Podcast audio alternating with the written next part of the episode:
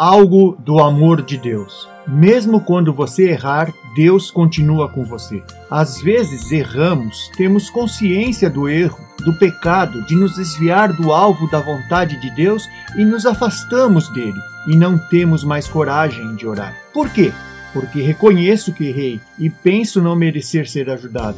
Contudo, lembre que Deus não é semelhante ao seu Pai na terra. Sim, ele pode te corrigir, mas não vai te largar lá num lugar de solidão, tristeza e morte. O Salmo 23 diz: O Senhor é meu pastor, de nada terei falta. Em verdes pastagens me faz repousar e me conduz a águas tranquilas. Restaura-me o vigor, guia-me nas veredas da justiça por amor do seu nome. Mesmo quando eu andar por um vale de trevas e morte, não temerei perigo algum pois tu estás comigo, a tua vara e o teu cajado me protegem. Prepara um banquete para mim à vista dos meus inimigos. Tu me honras ungindo a minha cabeça com óleo e fazendo transbordar o meu cálice. Sei que a bondade e a fidelidade me acompanharão todos os dias da minha vida e voltarei à casa do Senhor enquanto eu viver.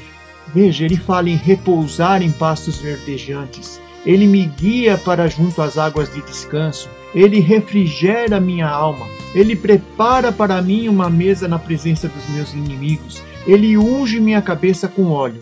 Mas quando chega no vale da sombra da morte, o pronome muda. Agora a fala é: ainda que eu apronte confusão, brigue, etc., apesar de ter errado, de ter entrado nessa confusão, reconhecer que a culpa é minha, não temerei mal nenhum, pois apesar dos meus erros, tu estás comigo.